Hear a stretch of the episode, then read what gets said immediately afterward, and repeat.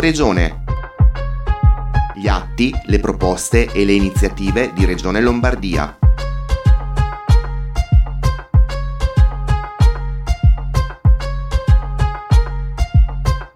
Bentornati a Punto Regione. Questo mese partiamo ricordando eh, che il 7 aprile scorso l'Istituto di Istruzione Superiore Don Milani di Montichiari ha ospitato la eh, settima tappa dell'iniziativa I giovani incontrano le istituzioni. L'istituto eh, Don Milani è l'istituto monteclarense un viaggio itinerante promosso dal Consiglio regionale che coinvolge tutti i capoluoghi lombardi, incentrato su giovani, su studenti e sulle loro aspettative professionali e di vita.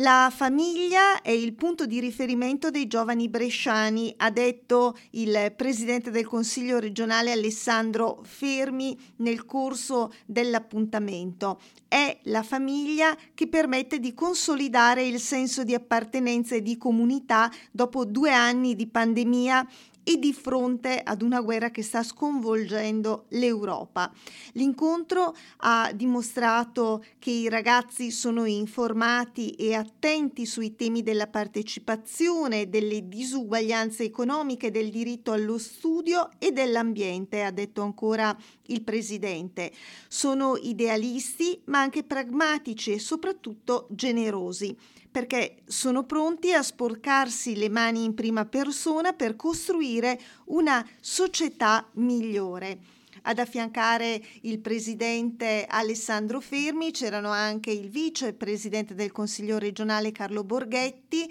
il consigliere segretario Dario Violi, presenti anche i consiglieri regionali bresciani Claudia Carzeri e Francesca Cerutti. Nell'occasione è stata coinvolta una significativa rappresentanza di studenti delle classi delle scuole secondarie di secondo grado selezionati con il supporto dell'ufficio scolastico regionale. Ai eh, lavori hanno preso parte complessivamente circa 300 studenti delle classi quinte di cui quasi 200 in presenza e gli altri appartenenti a diversi istituti superiori del territorio collegati da remoto, tra questi l'Istituto Tecnico Battisti di Salò e il Liceo San Bernardino di Chiari, sempre della nostra provincia. I ragazzi hanno interagito anche virtualmente sui social media attraverso la formula del sondaggio live in collaborazione con l'ANCI e l'ufficio scolastico che ha consentito di dialogare in diretta alimentando ulteriormente il dibattito in sala. Ecco quanto risultato dal sondaggio per l'84% dei giovani bresciani la famiglia è la cosa più importante della vita, seguita dagli amici al 58% e dal denaro al 44%. Solo il 5% ha indicato la politica tra le proprie priorità una cosa che deve far riflettere tutti noi. Nel lavoro per l'84% dei giovani è importante lo stipendio, per il 59% la carriera e la stabilità, solo per il 13% la vicinanza a casa. Il 38% dei partecipanti alla mattinata, lo ricordiamo, svolge attività di volontariato in grande prevalenza per associazioni e in ambito culturale. Il 65% di chi non è impegnato come volontario non lo fa per mancanza di tempo. L'85% dei ragazzi ritiene che la politica possa influenzare la loro vita. Secondo i giovani bresciani, ancora, le, tra le azioni politiche che condizionano la vita, la principale è il voto a un referendum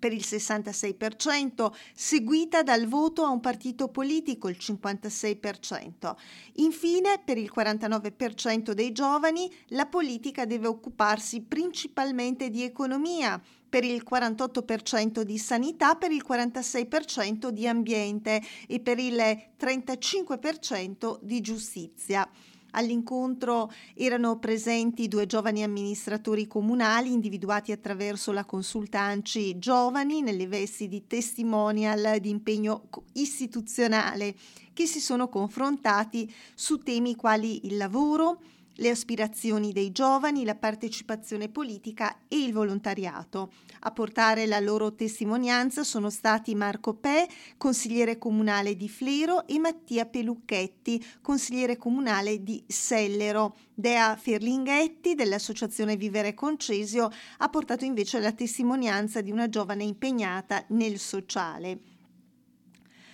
A introdurre l'iniziativa sono stati la preside dell'Istituto Monteclarense Claudia Covri e il dirigente dell'Ufficio Scolastico Territoriale di Brescia Giuseppe Bonelli. Hanno portato i loro saluti anche il sindaco di Montichiari Marco Togni e il presidente della BCC del Garda Franco Tamburini, nella cui sede si sono svolti i lavori della mattinata. A corollario degli incontri è stata proposta nei comuni e nelle scuole del territorio la mostra sui 50 anni di Regione Lombardia nella sua versione itinerante naturalmente. È stato infine presentato il concorso scolastico riservato alle scuole secondarie di secondo grado per raccontare in video la Lombardia del futuro e eh, restiamo eh, tra i giovani, cambiamo comunque argomento. Eh, il 12 aprile scorso il garante dell'infanzia eh, di Regione Lombardia e l'UNICEF hanno presentato il rapporto Vite a colori dedicato all'impatto della pandemia nella vita dei giovani millennials. Eh, il rapporto è stato al centro dell'incontro organizzato, come detto, dal garante per l'infanzia e l'adolescenza di eh, Regione Lombardia, Riccardo Bettiga, che si è svolto a Palazzo Pirelli e che è stato seguito in modalità online anche dalle consulte provinciali dei giovani di Milano, Como, Brescia e Lecco. A raccontare i contenuti e il metodo di lavoro cinque giovani che hanno preso parte alla ricerca e che hanno illustrato i temi principali, dal bisogno di supporto all'importanza che vengano riconosciuti sia gli sforzi e i contributi che i bambini e i ragazzi hanno fatto per il bene comune, sia le competenze e i punti di forza che hanno sviluppato dalla necessità di coinvolgere adolescenti e giovani nel processo di ricostruzione del futuro e di trasformazione sociale dopo la pandemia di Covid-19 e ancora il desiderio di promuovere ricerche per capire gli effetti di lungo periodo della pandemia. Sul palco è intervenuta anche la youtuber Giulia Penna.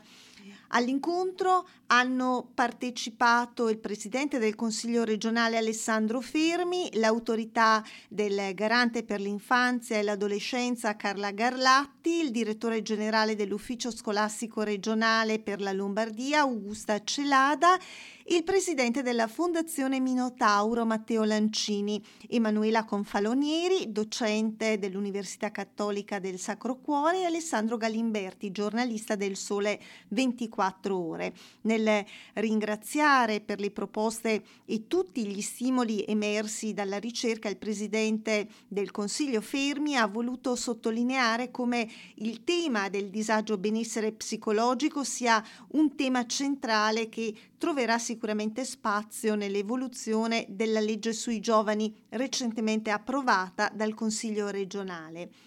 Per andare incontro alle esigenze, peraltro inedite, di questa generazione eh, di eh, surfisti, eh, di millennials che hanno imparato a cavalcare l'onda anomala della pandemia, la ricerca dell'UNICEF propone una serie di raccomandazioni, tra cui la necessità di promuovere il benessere psicofisico e la salute mentale di adolescenti e giovani, di ripensare l'istruzione e la didattica, di assicurare l'ascolto della voce dei giovani nei processi di costruzione del futuro post-Covid-19 e eh, nelle politiche e nei piani di riduzione della povertà e ancora di favorire un approccio inclusivo e di contrasto a discriminazione e razzismo attraverso strumenti specifici integrati nei piani nazionali. Il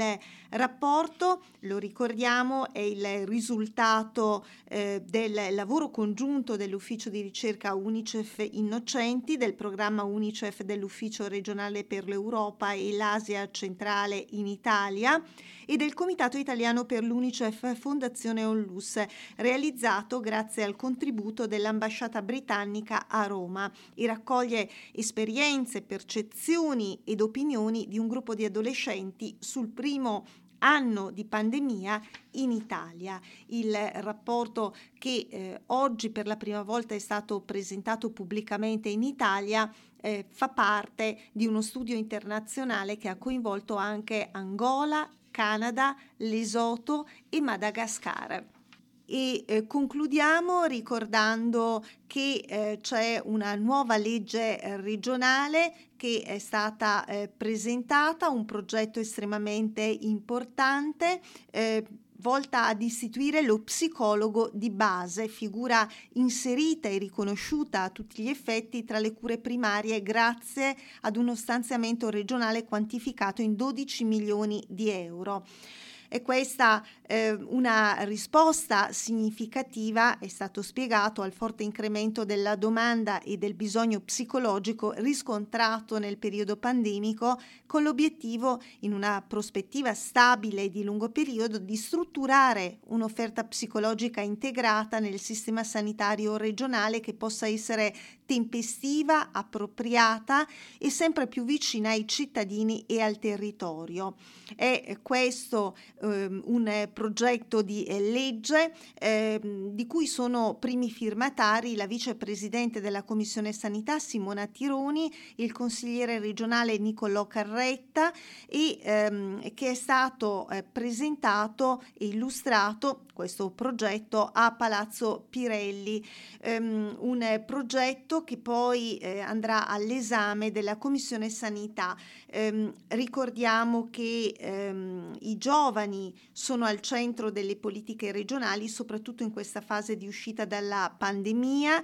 E questa è una realtà che è stata sottolineata dal Presidente del Consiglio regionale Alessandro Fermi perché, ha detto ancora Fermi, siamo consapevoli che sono la fascia che forse più di tutte ha sofferto le restrizioni e le conseguenze pandemiche. Dopo la prima bocciatura dell'emendamento nella legge di bilancio del governo Draghi che istituiva il bonus psicologico, è stato eh, evidenziato dai consiglieri, si è lavorato a livello regionale per garantire un supporto adeguato e per fare in modo che Regione Lombardia preveda uno stanziamento adeguato a rendere strutturale la psicologia delle cure primarie questo progetto di legge è stato ancora spiegato, eh, punta anche a far superare lo stigma persistente nei riguardi della cura della psiche, troppo spesso ancora oggi vista come eh, qualcosa di cui vergognarsi e non ricondotta a un ambito di normalità.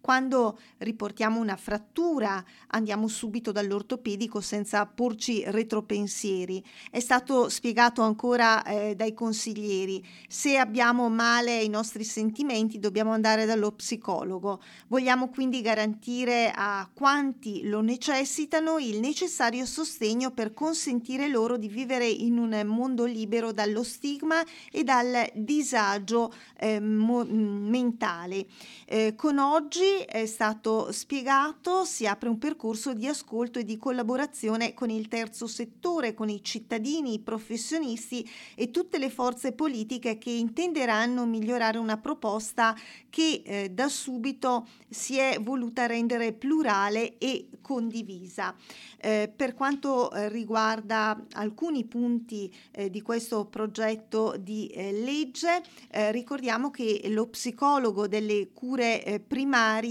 ehm, è una figura che opererà all'interno delle case della comunità in relazione ai problemi psichici dei pazienti e dei loro familiari e in stretta cooperazione con il medico e le altre figure specialistiche della sanità